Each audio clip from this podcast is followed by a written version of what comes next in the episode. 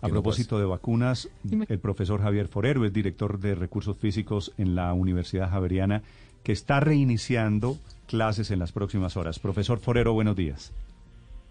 Hola Néstor, buenos días, ¿qué tal? Muchas gracias por la invitación. No señora, usted gracias por acompañarnos esta mañana. Profesor Forero, ¿cómo está el regreso a clases presenciales o con alternancia de los estudiantes universitarios hoy?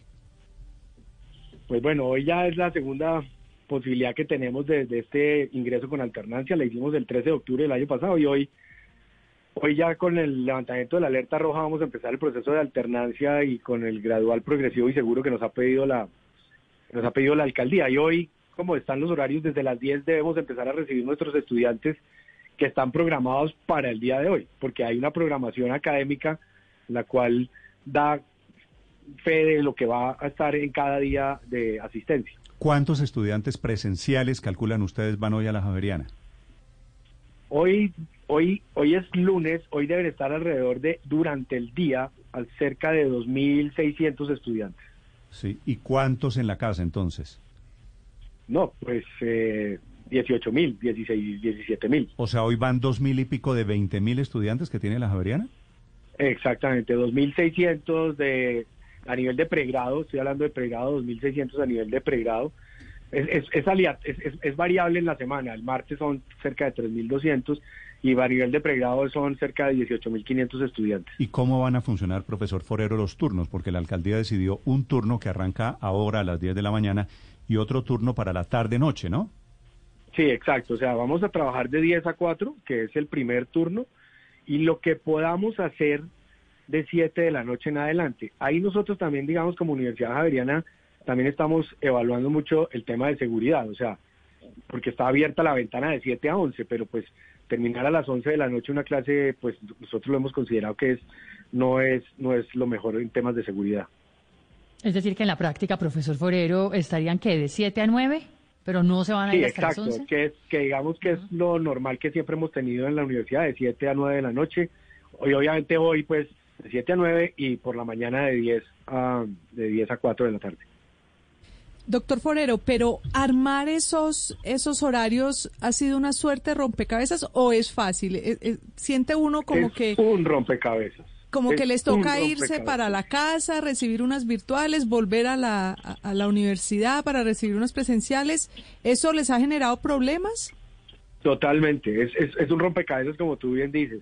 Lo que hemos tratado de hacer adicionalmente es que una persona que tenga una clase presencial y una combinada de manera consecutiva, poder tener infraestructura en la universidad para poder atender que ese estudiante, que no es la totalidad de los estudiantes, pero sí sucede, puede suceder en el 10%, pueda tener un sitio en la universidad para poder recibir esa clase que es remota, eh, que es eh, posterior a una clase eh, que es presencial. Entonces digamos que eso ha sido todo un rompecabezas, el también jugar con con estudiantes que están fuera de Bogotá. Recuerden que tenemos unas poblaciones que están por fuera, gente que sí está por fuera, que tiene que tomar sus materias de manera remota. Digamos, es, es, es una suerte de rompecabezas. Yo no diría uno solo, sino muchos rompecabezas. Sí. Profesor Forero, ¿usted es sacerdote? No, no, no, no.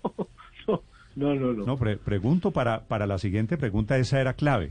¿Usted tiene ah, hijos? Sí, claro. Y están y estudian en la Javeriana, me imagino. Eh, tengo un hijo que estudia arquitectura en la Universidad Javier. Por la experiencia de su hijo, por la relación que usted tiene con los muchachos, ¿cuál ha sido el impacto para estudiantes universitarios después de estos meses de receso? O de meses, digo, de, clases virtuales prioritarias. Yo, yo, yo, yo digo desde el, desde el punto de vista personal, yo creo que, yo creo que sí se nota un cansancio, definitivamente se nota un cansancio. Eh, el estar, digamos, conectados de manera permanente a un computador cansa y adicionalmente que es consecutivo.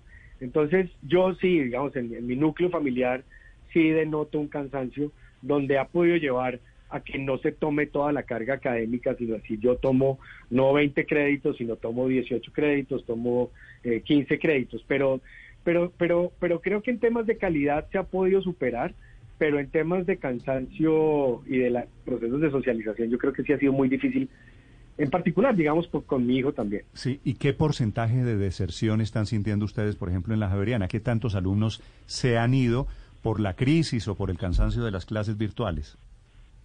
Nosotros digamos que este semestre eh, la, deserción realmente ha sido muy muy bajita, yo no creo que estemos más allá del 2%, eh, pero más que la deserción ha sido como el cambio de la de, la carga académica. Yo creo que el hecho de tomar una matrícula completa o tomar media matrícula, eh, yo creo que eso ha sido un factor muy importante en los criterios de decisión del estudiante y me imagino también de las familias. Pero yo creo que en aras de, buscar un nivel, digamos, de calidad de vida distinto.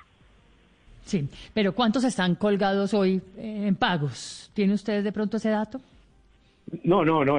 nosotros, digamos, con nuestras líneas de crédito que tenemos estructuradas y eso no, no, no hay, y el, plan rescate que se estructuró en la universidad, digamos, la línea, esa línea, digamos, de cartera amorosa no es, eh, no es, eh, no es significativo. Sí. Profesor, Veíamos ahora en Noticias Caracol imágenes del Coliseo de la Universidad Javeriana ya dispuesto como uno de los lugares para la vacunación contra el COVID-19. ¿Ya está listo en ese punto todo lo logístico a la espera de la llegada de, las vacunas? Sí, sí, ya llevamos trabajando como un par de semanas, no una semana larga, hemos estado ya trabajando de la mano con el hospital universitario de estructurar ya el centro de vacunación, un centro de vacunación digamos que está dispuesto para atender cerca de 250 personas diarias. Eh, pero sí, ya estamos haciendo lo último en temas de señalización eh, y tenerlo listo para cuando ya, digamos, el gobierno nos dé el, el, banderazo de arranque y empezar, que eh, esperamos que sea el 20. ¿Cuántos puntos de vacunación tienen ahí en el Coliseo? Ahí tenemos ocho puntos de vacunación, Néstor. Tenemos ocho ¿Y puntos por qué de solamente vacunar 250 personas diarias? Porque es la capacidad que tenemos, además porque digamos que el protocolo además pide media hora de observación para ver si se presenta algún signo de alérgico, etcétera, etcétera. Digamos que también esto va muy de la mano con la capacidad física que tenemos. ¿Y cómo? Claro, pero, pero el señor se queda media hora en un rincón alejadito del puesto de votación, pero siguen vacunando o paran. es que parece es que parecen puestos de votación, no, pero centro de vacunación. corrijo, es un lapsus mío, profesor Forero. Centro de vacunación. ¿Cuántas personas calculan ustedes, por ejemplo, vacunan en una hora? Eh, estamos vacunando cerca de 16 personas hora, por la media hora y la capacidad que tenemos de tenerlo sentado con los temas de aislamiento ah, eh, que nos piden, etcétera, etcétera. O sea, la demora va a ser por, por el tiempo que tiene que pasar después de la vacuna. Sí, ese tiempo de observación sí marca la capacidad que podamos tener. Si podemos tener un tiempo menor, seguramente la capacidad la podemos aumentar. De todas maneras, estamos en, en, esa, en ese arranque seguramente con, procesos de, lecciones aprendidas y de ir aprendiendo, eh, eh, andando, pues yo creo que podemos hacer cosas, pero, pero eh, hoy está estructurado para ocho puntos de vacunación.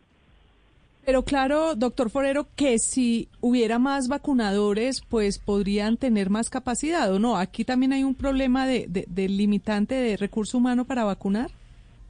No, nosotros no lo estamos viendo como limitante de recursos humanos, más muchos del cuerpo médico y de enfermeras y todo el sector salud, digamos, están todos los procesos de capacitación con el SENA y nosotros también vamos a hacer un, pilar también de, de capacitación más adelante, que estamos estructurando con el ministerio.